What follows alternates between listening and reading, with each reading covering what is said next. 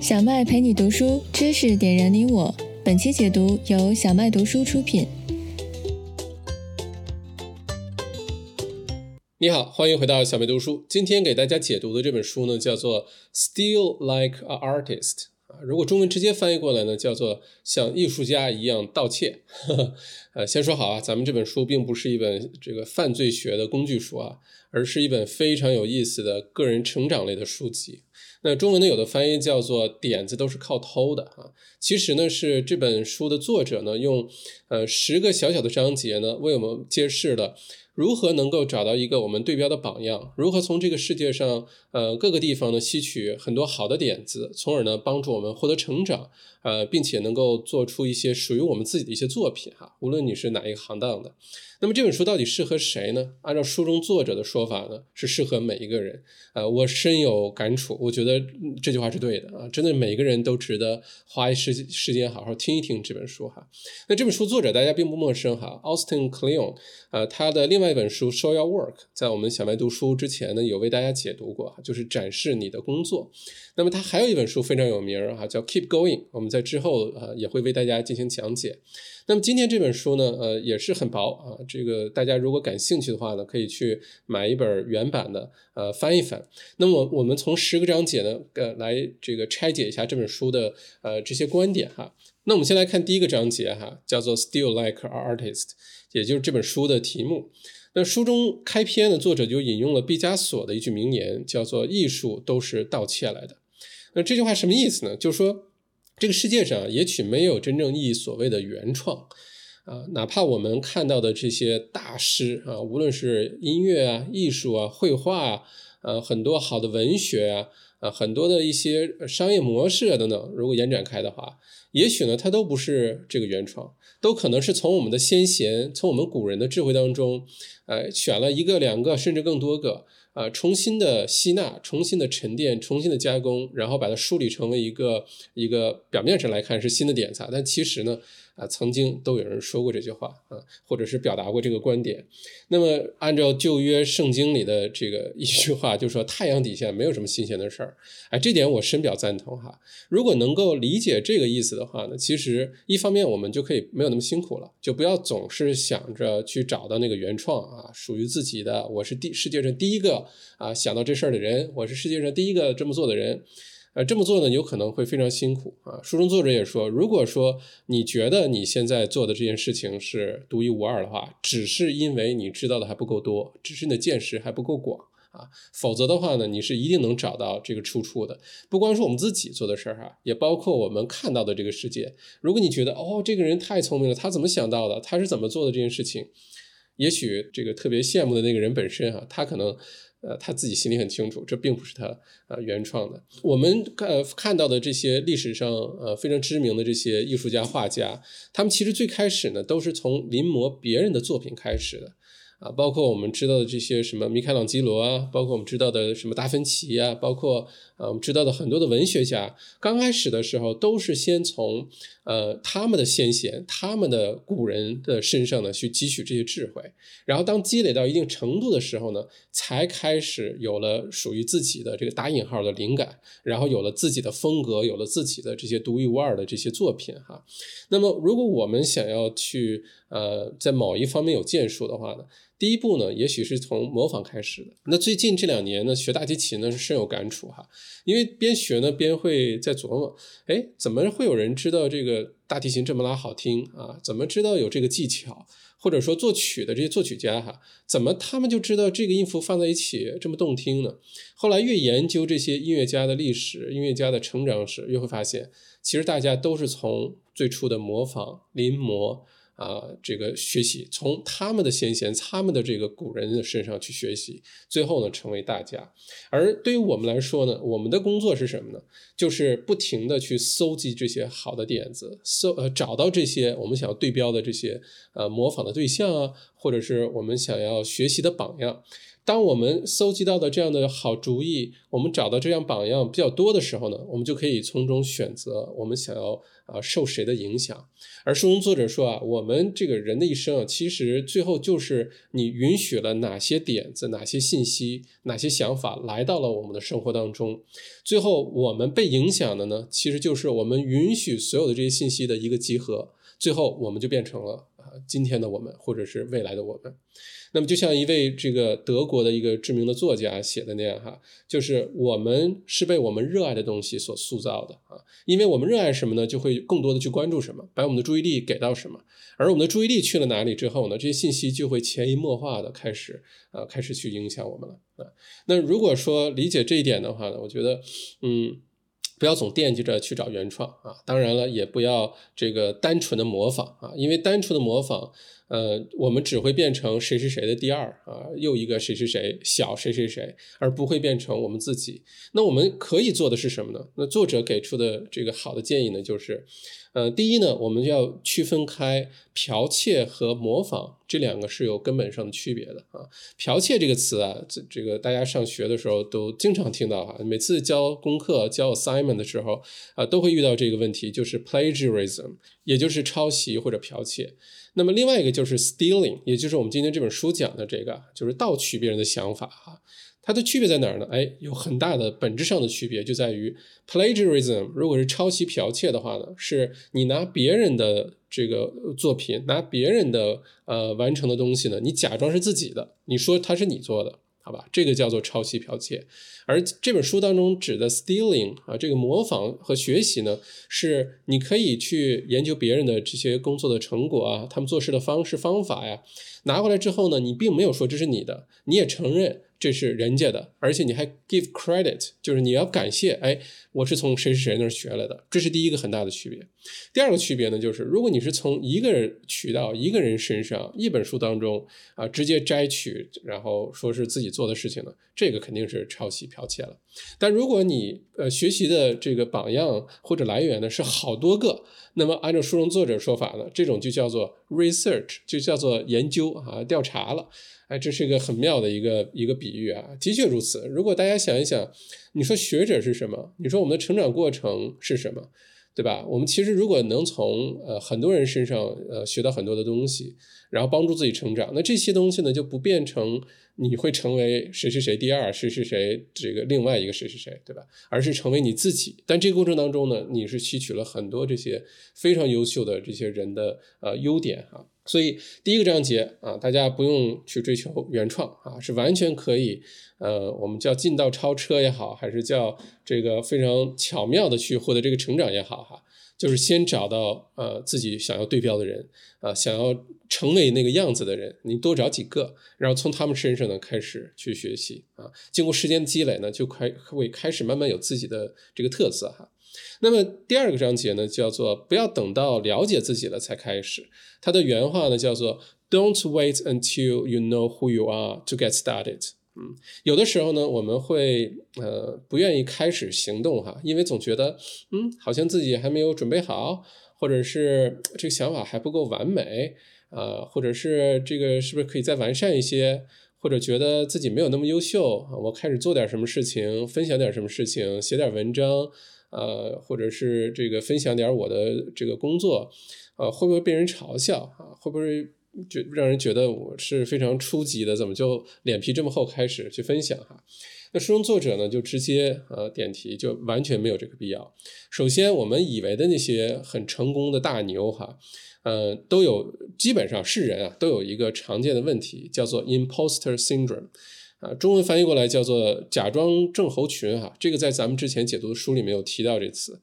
呃，假装症候群的意思就是说，呃，很多人呢是没有办法内化呃这个已经取得的这些成就的呃一种心理现象。呃，简单的呃解释呢，就是呃一个人在某一方面可能非常的优秀，比如说他是音乐家，他是作家等等哈，然后大家都觉得他特别棒啊，大家都很认可他，大家都觉得这个人简直就是这个天才。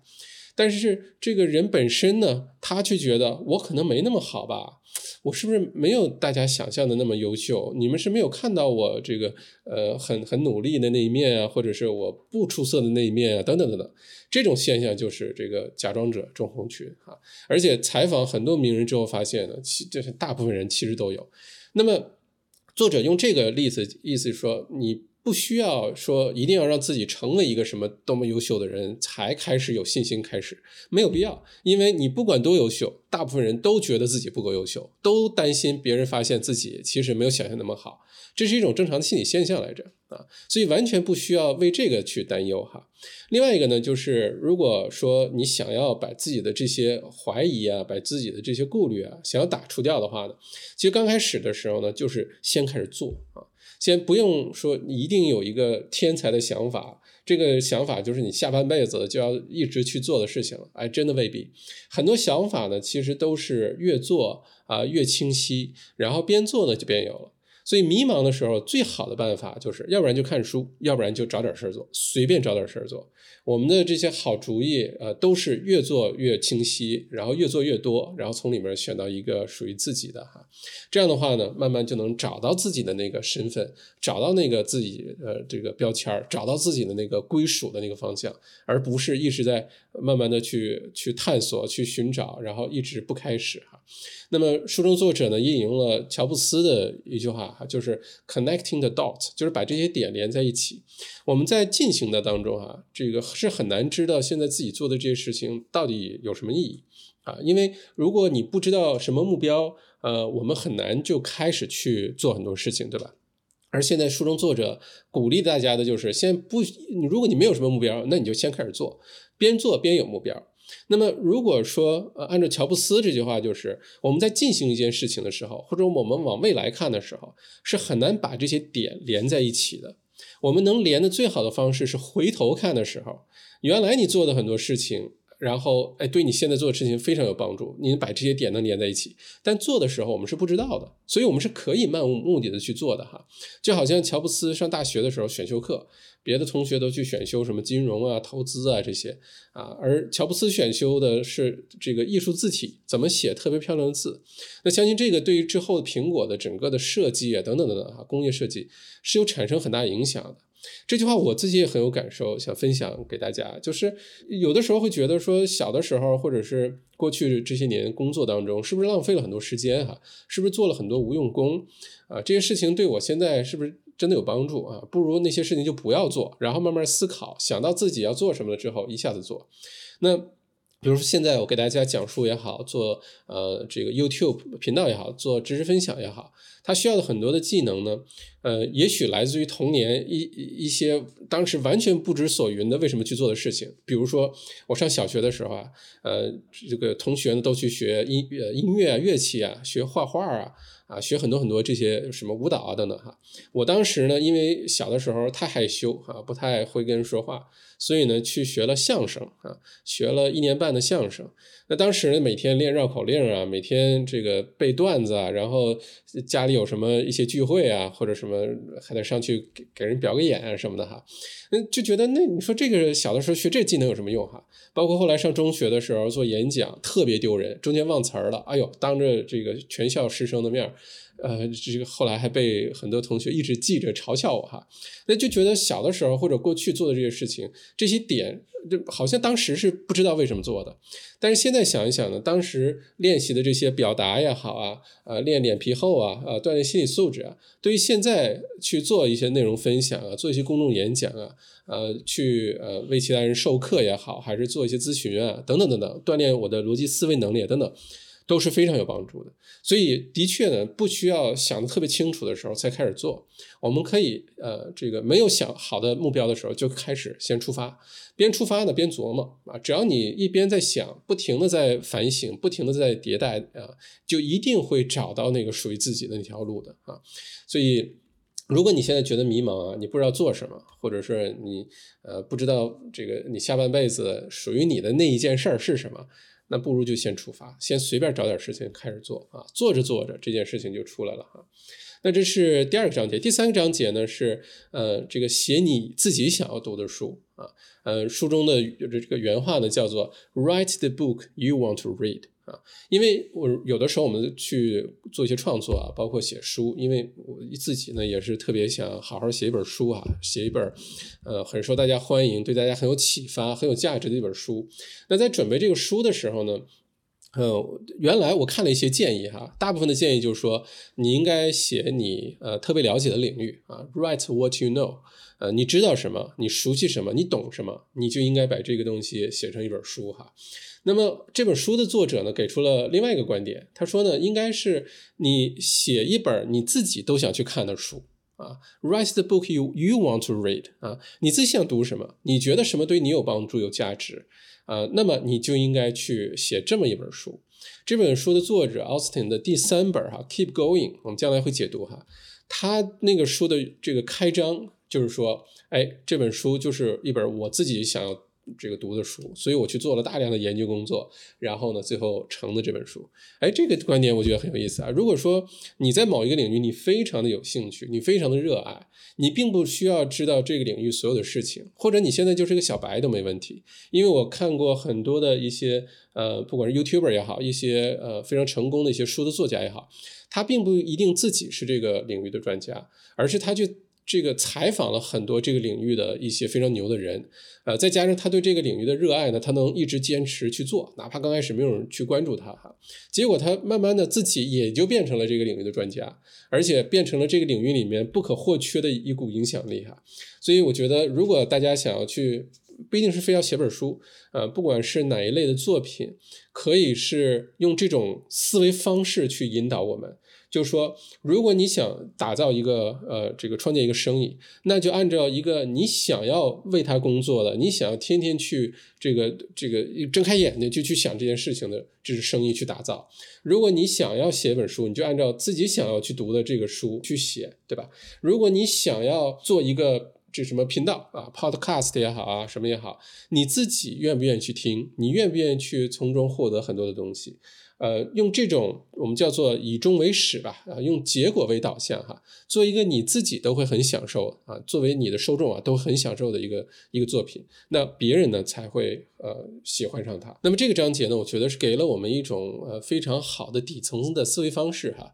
就是说不是我们知道什么，我们呃了解什么，我们才去做什么，而是我们热爱一个方向一个领域，然后呢，我们想要自己。特别享受那个东西是什么？是一个我们喜欢的产品，是一个我们非常呃愿意看的这个视频，我们愿意阅读的书籍。然后呢，倒着推回来，让这样的话呢，才有可能创造出了一个真正受欢迎、真正对其他人有价值的一个东西哈。呃，这是第三个章节。第四个章节呢，叫做 Use your hands 啊，也就是说使用我们的双手。那作者在这里想表达的意思呢，就是虽然现在互联网上信息很多啊，资源非常的丰富啊，基基本上我们想找的事情都能找得到啊，简单到只是 Google 一下就行了。但是呢，这些电子产品啊，互联网啊，可以帮助我们完成很多工作啊，或者把这个工作啊放到网上去 publish，把它宣传出去、推广出去、传播出去。但是往往好的这些想法啊、点子呢，并不来源于天天坐在电脑前，而是来源于我们可能是用自己的双手去做一些简报啊，去写一些真的这个呃这个笔记啊，找一个真的本子，而不是天天用键盘打字，呃。这个时候呢，是更容易产生灵感的。所以作者自己的创作过程呢，是他呢是先去构思一个想法，先去想，有的时候甚至就是发呆啊，盯着墙上的一个点儿呢，你就一直看，那看你看能看多久哈，让自己呢不要一直沉浸在。这个电脑啊，互联网的这个环境当中，往往会出现很多好的点子。然后有了好的点子之后呢，再坐到电脑前去把它完成啊，去把它这个做成这个可以推广的这个状态。那么回想一下，有的时候也的确如此啊。你像呃，我自己的一些感受就是，好多好的点子呢，确实都不是在电脑前想出来的，而是在走路的时候，而是在洗澡的时候，而是在跑步的时候。呃，往往一旦坐在电脑前呢，我们的注意力就完全被电脑屏幕给吸引住了。所以这个时候呢，其实我们一直在被我们看到的信息呢牵着走，并不是在完全发挥我们自己的想象力呢去想那个属于我们的那个好点子。呃，所以这一点呢，书中作者给出了一个很有意思的一个建议哈，是说你可以呢，呃，在自己家如果空间允许的情况下呢，你应该有两张书桌啊，一张书桌呢，你可以放呃你的电脑啊、屏幕啊、鼠标啊、呃电子钟啊，另外的一张桌子呢，就什么电子这个产品都不要放，上面不要有任何的屏幕，iPad、手机全都不要放在这个桌子上，而这个桌子上呢，只有最传统的笔记本、画本。啊，这个各种便利贴啊，真的笔，如果有什么想法的时候呢，就可以在这个上面去写写画画，然后呢，进行一些呃想法啊、设计啊、规划等等，把这个地方想好了、想清楚之后，再把它变成电脑的这个样子呢，去把它进行进一步的梳理哈。哎，这个我是感同身受。像我自己在做一些 strategy，做一些规划，不管是工作上的还是个人上的，我是有一个像那种画板的那种桌子哈，就那个整个桌面能能能成一个角度立起来，然后我在上面呢有一张非常大的纸，呃，我用真的那种 post-it 那种小便利贴，五颜六色的，就会在上面开始进行各种呃规划，而且是真的用手写。并不是在键盘上去打，写完之后呢，就粘在我想粘的不同领域。有的时候是一个顺序的流程啊，有的时候是一个整个的一个新的架构啊等等。把它弄好之后呢，我就可以一直放在那儿，没事就看一看它。如果有想要变化的时候呢，也可以简单到直接把便利贴拿下来换一个位置贴，或者直接重新写一张放上去。我发现这个过程特别容易激发一些灵感和和一些一些一些新的想法。嗯。这个在电脑前呢是很难实现的，有的时候是不够灵活用键盘，或者是我们太受受受限于屏幕上出现的这些东西了哈。所以这个章节我觉得，哎，原来没有做的时候没有注意到哈。后来嗯，听作者说完之后，我觉得很有道理。如果说你的家的空间没有那么大哈，你没有办法说我家里摆两张书桌给我自己用。那作者给了一个好的建议，就是你可以家里有个书桌，你把另外一个那个没有电子产品的空间呢，你可以定义为室外，你可以定义为啊一个小花园，你可以定义为一个呃湖边。总之呢，你应该找到一个呃属于你自己的地方，不受这些电子产品干扰啊，不受这些电子产品这个吸引我们的注意力的地方，用最传统的这些纸啊笔的这种方式呢，去记下我们的一些想法，去规划一些我们的想法。啊，去画出我们的一些想法，这个时候，呃，大家可以去尝试一下哈，效果呢是非常非常不一样的哈。那这是第四个章节，多用我们的肢体，而不是每天从早到晚都紧盯着电脑屏幕哈。那第五个章节呢，叫做这个 side projects and hobbies are important，也就是说，有时候我们呃这个主业之外的那些呃 side projects，我们理解成副业哈。或者是一些我们的爱好呢，是非常非常重要的啊。嗯，这个书中作者呢引用了呃一句特别有意思的话哈，说如果你有这个拖延症的话，那么你拖延症的时候就该做什么没有做什么，而去做了另外一件事情，那么那一件事情很有可能就是你下半辈子应该继续好好做的事情啊。这个举个例子怎么理解？就比如说呃，之前小学、中学上学哈。明明应该好好写作业，对吧？明明应该背背课文，但是呢，拖延症来了啊，就不想这个去写作业，而是干嘛呢？可能玩玩电子游戏呀，啊，或者是呃，反正看看什么漫画书的呢。结果很多人呢，最后虽然并不一定都变成什么数学家呀、文学家了，但真的有的人就变成了呃游戏的主播啊，呃，软件工程师啊。啊，变成了这个漫画书的这个作家等等，也非常有作为，也非常的这个呃优秀哈。那么这这句话我再给大家再重新说一遍，大家可以想一想哈，就是有的时候我们拖延症，你以为你应该做什么，你一直强迫自己去做这件事情，然后你甚至因为没有呃去做这件事情而感到一些内疚啊、负罪感啊，你拖延症嘛。那么你就关注一下，你拖延症的时候，你去干了什么事儿。那么那件事情就有可能是你下半辈子应该干的事儿。我把这句话再重要的事情再强调一遍哈，因为往往你拖延症的时候，所谓你没有做正事儿，而去做另外一件事情，那件事情很有可能是你最享受的，啊，潜意识当中你最想去做的，有可能是你呃这个你的爱好啊，你非常热爱的一个你非常感兴趣的事情，哎，送给大家哈。啊，另外呢，作者也说这个一定要有自己的一个爱好。不管是哪一个方面的，一定要有个爱好，可以是绘画呀，可以是音乐啊。你从现在开始学画画，学一个乐器啊，不管是什么乐器，这个爱好对自己呃帮助我们获得很多。的灵感会影响到我们的工作，影响我们的生活，哈，而且可以帮我们想象到很多原按照原来的轨迹，你每天很繁忙啊，每天这个从早到晚一直在工作，甚至加班啊，没有周末，没有个人的爱好，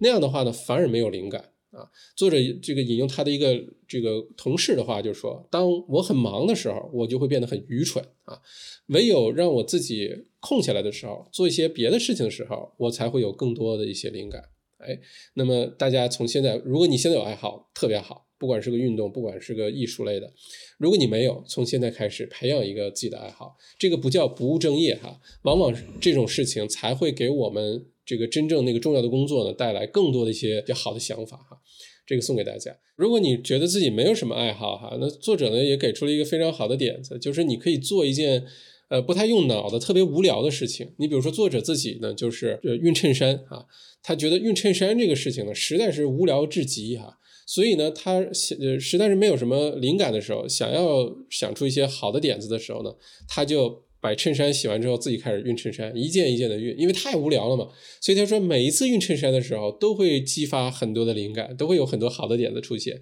所以平时什么洗碗啊、擦地呀、熨衬衫啊，表面上看上去是一些家务哈。那如果我们把这个时间好好巧用起来呢，不但家务能做完，还能帮我们想出好多的点子来。哎，这个不是不错嘛哈。那第六章节呢，就是 The Secret: Do Good Work and Share It with People。也就是说，你努力的做好一个东西，然后呢，与人分享。呃，这个章节作者想说的就是，当我们刚开始去呃做一些事情的时候呢，也许没人关注我们，对吧？我们也没有名气，然后我们分享这东西呢，也不一定有人特别愿意去看。那么，如何能够在现在这个社会当中吸引到别人的注意啊，慢慢的产生我们的影响力呢？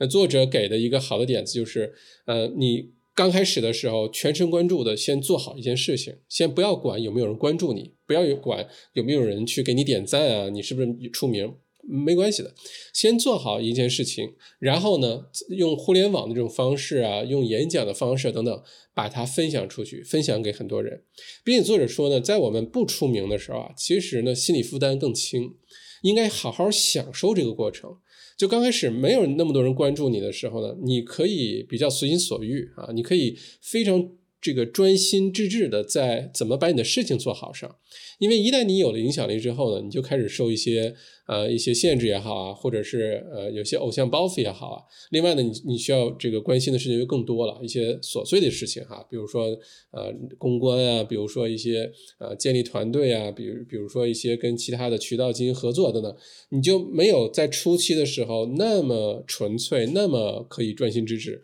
那么呃，所以如果刚开始刚起步的时候。在没有人关注我们的时候，我们不要觉得孤独，我们不要觉得气馁啊，反而应该好好的记住那个时刻，好好的记住那个刚开始这个初心的时候是什么样。我看过一些很有影响力的一些人的一些采访啊。啊，他们也当时基本上都说了一点，让我既意外又觉得哎很有启发，就是他们觉得在自己刚刚开始出道的时候，刚刚开始这个作品还没有出的时候，或者是刚刚开始做自己的 YouTube 频道啊等等，那个时候呢没有那么多人关注他，所以呢比较轻松啊，就虽然比较孤独啊，但比较轻松，可以好好去做做这些事情，反而变得大了影响力之后呢，会开始没有那么。顺从自己的心意啊，做的事情呢，你需要负的责任就更大了，你需要照顾的这些方方面面就更多了哈。所以有的时候你想，像这个马云啊，马爸爸说过一句话，他说他最后悔的就是创立了。阿里巴巴这句话，我们听上去乍一听会觉得胡说八道。你就是凡尔赛，对吧？你首富了，你做了那么成功的企业，你居然还这么说。但是我们如果仔细想一想的话，也许这句这句话是马云的真实的心理写照。因为整个这个过程当中，哈，马云刚开始的初心和他现在做的这些事情，还是不是完全的一样啊？另外一个就是，呃，一将功成万骨枯，哈，这个。整个的这个创业的过程，能够在短短的这些年当中，把一个呃想法变成了一个一个企业、一个帝国哈，这中间呢，一定是伤害了很多各种各样的关系啊，做了很多很多的取舍，才有今天。所以有的时候，呃，我们刚出发的时候。也许，嗯，并不是一件坏事儿。我们应该好好的去享受这个过程，哈。那第七个章节呢，叫做 Geography is no longer our master 啊，也就是说，现在这个世界是无国界的啊，这个距离呢，已经不再是啊一个问题。我们并不一定要屈尊于这个地域给我们带来的限制，哈。那这是什么意思呢？就是说，呃，我们现在呢，不管你生活在什么地方，哈，作者认为呢，你可以从呃，外面的世界获得非常多有意思的想法和一些很多的一些灵感啊，因为我们现在有了互联网哈。当然，作者也说，我们住在哪儿也很重要，因为你住在哪儿呢，你就平时会接触什么样的人，你看到街上的是什么东西，你周边看的店啊，有没有博物馆啊，有没有这些什么艺术表演等等，你所在城市也很重要哈。但是另外一方面呢，是我们不要觉得这个地域会限制住我们啊，我们完全可以通过一些原来的人不敢想象的方式。去拓宽我们的视野，去提高我们的认知，看到这个世界很多精彩的东西哈。所以，当我们缺乏灵感的时候呢，应该啊走出家门，应该去感受一下外面的世界啊，而不是天天躲在自己的这个这个书房里啊，躲在自己的啊这个书桌前哈。但作者呢也说，我们不要呃。让自己所处的这个环境呢，就一直处在同一个环境啊，不要让自己的大脑呢，呃，很舒适，因为我们的大脑一旦舒适之后呢，每天看到的场景都是这些，每天遇到的人都是这些，这样的话，我们的大脑一旦舒适下来之后呢，就没有那么容易激发一些好的点子、一些灵感了，而应该是什么呢？去不同的地方去看一看。你一旦你去了一个新的地方呢，那么我们的这个好奇心也好，我们大脑呢就会发现，哎，很多跟你原来不太一样的东西。这时候大脑呢就会工作的更加努力一些。这一工作努力不要紧啊，各种好的想法呢就不然不知道为什么就产生了哈。呃，如果大家想一想啊，是不是这样？就是说，呃，比如说在澳洲生活久了啊，如果你去回国探亲啊、访友啊一两个月。啊，回去过个年，你会发现你再回澳洲的时候，你就有特别多好的点子，商业的点子啊，做事的点子啊，等等等等。因为你看到了完全并不同的另外一个世界，对吧？所以旅行这件事情啊，呃，这个行万里路和读万卷书啊，真的是可以帮我们很快的突破认知、激发灵感的一个很好的一个方法。那如果理解这一点呢？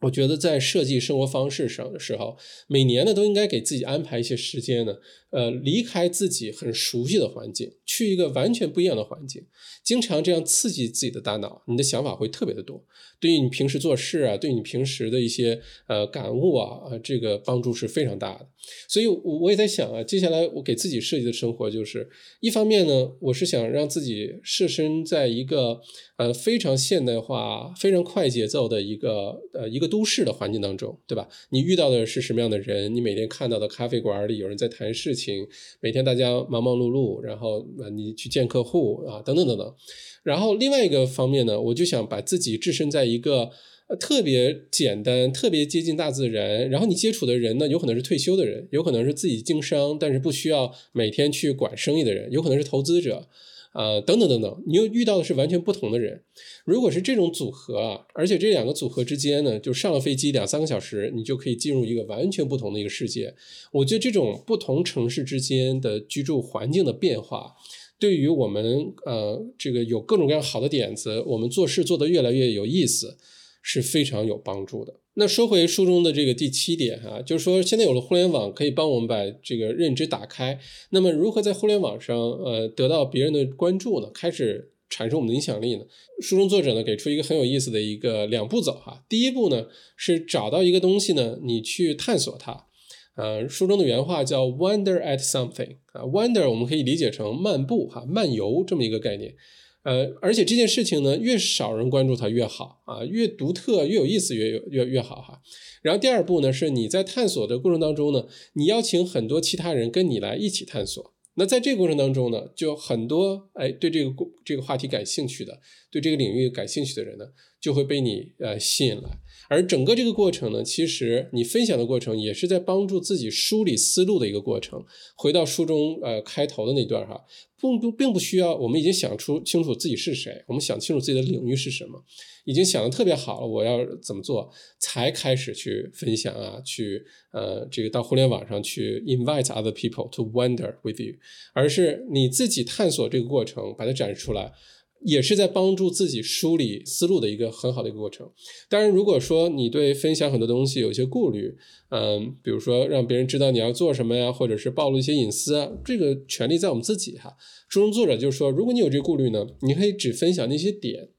你可以不把这些线连在一起，这个很像平时我去做商业咨询啊，就是说，呃，战略啊，这个本身啊是什么呢？就是你的竞争对手可以抄袭你啊，你的竞争对手呢可以知道你在做什么，但是你的竞争对手呢未必知道你为什么要这么做，或者你的竞争对手不知道你下一步要干什么。这就是书中作者说的，你可以分享这些点，这些 dots，但是你不要把这些 dots 连在一起。只有你自己心里头有一个图图画，它可能是一直在变的哈，是把这些 dots 连在一起的，也是可以的。而且没准你可以激发出很多其他人，连接出一个不同的一个画画面哈。OK，这就是第七点哈。那第八点呢，叫做 be nice。呃，the world is a small town 啊，这个世界啊，其实的确是非常小哈，所以我们应该都做做一个好人啊，做一个耐斯的人啊，be nice，呃，而不是到处树敌啊，尤其是现在呢。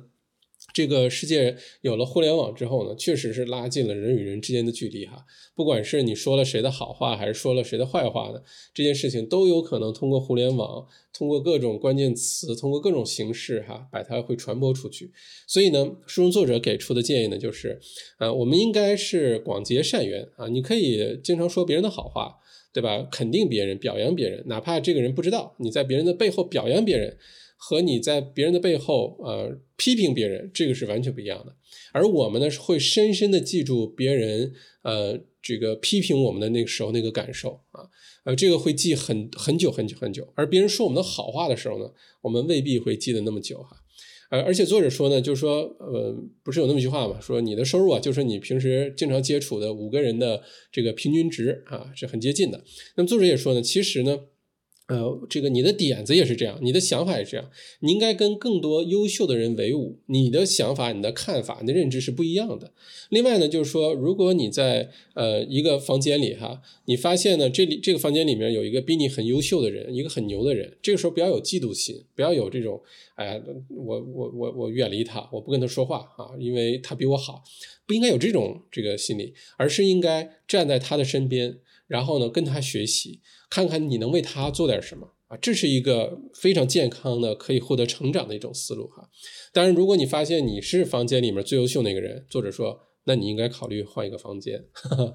那否则的话你就容易安逸了，你就没有办法继续成长哈。所以在现在这个环境当中呢，我们会跟不同的人接触，比我们牛的人啊，或者是别人把我们当做他的榜样等等。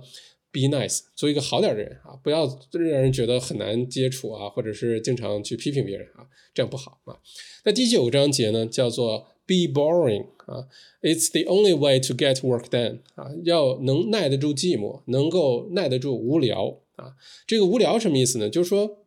有的时候啊，呃，我们只有能够忍受得了无聊，我们才能做出一些非常好的事情来。啊，如果说你总是平时很忙啊，很很不无聊哈，每天注意力都被呃很多很多事情吸引，这个时候呢，注意力往往是非常分散的，也就很难能够做出一些非常伟大的一些作品也好，一些事情也好。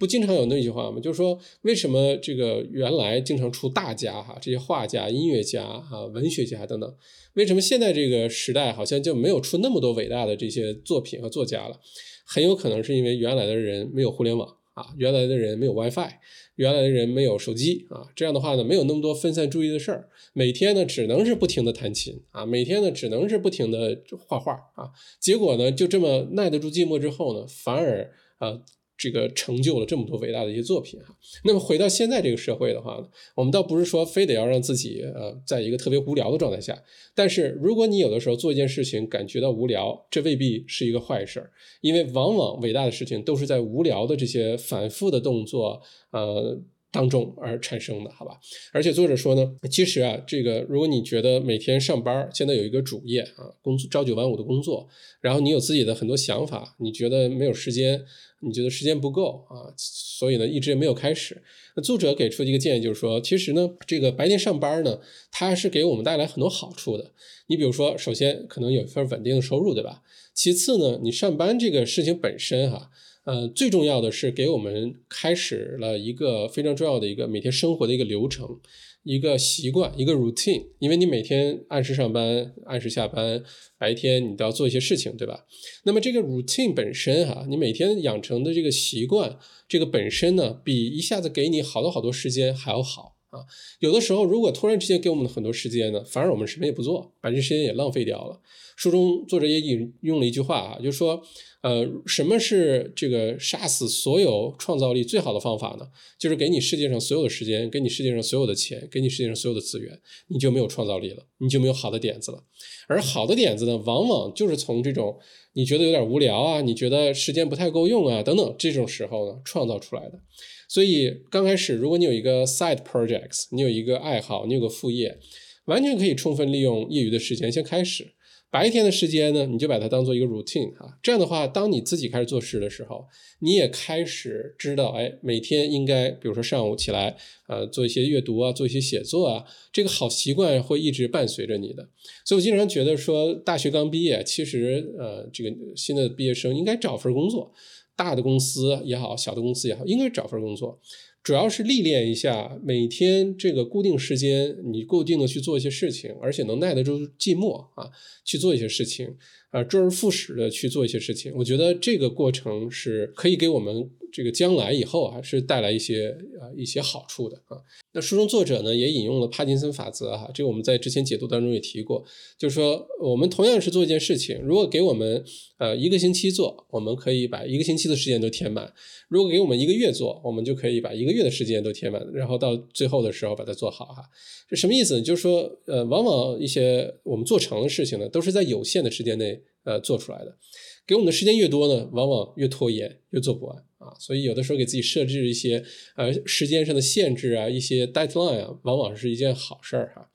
那么最后一个章节呢，第十个呢，就是呃，creativity is a subtraction，也就是说创意呢，其实必须是一种减法啊，一定要懂得取舍啊。呃，接着刚才我们说的那个帕金森法则，就是有的时候条件越有限制的时候，越容易激发出我们很多的潜能，一些灵感。越是给我们充足的这些时间和资源呢，有可能越做不出什么有意思的东西哈。那作者的这个书中原话呢，又提到说，这个创意呢，并不是说我们呃想到了什么，放进去了什么，写出了什么，呃画出了什么。有的时候呢，是我们故意把哪些给呃剪掉了，有些没有放进去的。这个在我们公众演讲啊，或者是谈判当中也是这个意思啊。呃，甚至一本好的书，就是说，一个好的演讲往往出现在空白的时候，就是你停滞的、停顿的时候。一个好的谈判呢，是你没说什么，比有的时候你说了什么更加重要啊。所以，呃，如果想要让自己灵感爆发啊，平时生活工作啊，有各种各样的好的想法，让自己的生意越做越好啊，让自己的成长越来越有意思啊。往往是要做减法的，不是所有的事情都丢进去，最后我们就获得成长，而是把所有的这些好的想法，我们想要对标的榜样摆在我们面前，最后依然选择我们做了什么，没有做什么，最后才能成就那个独一无二的我们自己哈。这个呢，就是这本书啊，呃，不长，但是给了我们非常多的一些启发，呃，一些智慧的精华。嗯，大家不管是正在上学啊，正在创业啊，正在工作啊，不管处在人生的哪个阶段哈，其实呢，我觉得这本书都可以给我们很多很多好的一些启发，包括一些生活习惯的一些改变啊，包括每年呃去出行，包括开始学习如何用真的本子开始记一些自己的想法，包括开始做一件自己的事情，写个自己的博客啊。啊，开始一个爱好等等，我觉得这些点子呢，我们都可以好好把它用起来，呃，从而呢，让我们自己获得一个巨大的、充满这个成就感的一个成长，好吧？好，谢谢，咱们下本书见。